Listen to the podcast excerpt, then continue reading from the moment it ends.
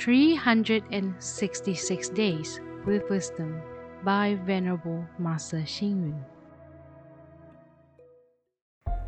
November 23rd. Rising above failure, you will realize your objectives. Withstanding disappointment, you will succeed.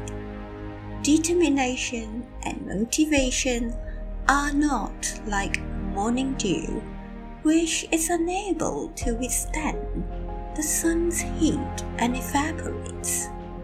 When reciting the Bodhisattva's name, we normally end with Mahasattvas, which means great Bodhisattva, and underwent tribulations over a long time span.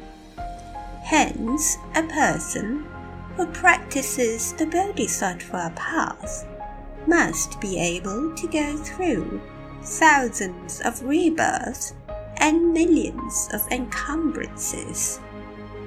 As the saying goes, when the going gets tough, the tough gets going.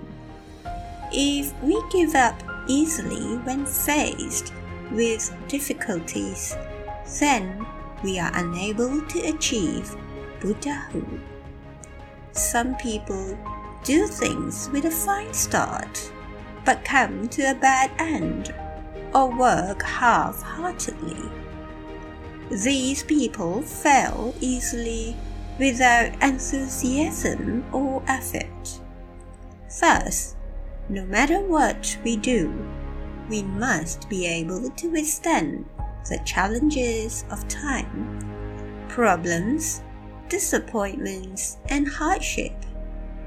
If our determination and perseverance are strong, and make great and boundless vows, then we can forge ahead vigorously and tirelessly on the path of pursuing Buddhahood.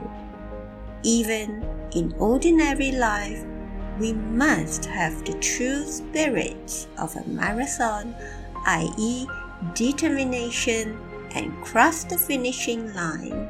In this way, we can have a bright future. Read, reflect, and act.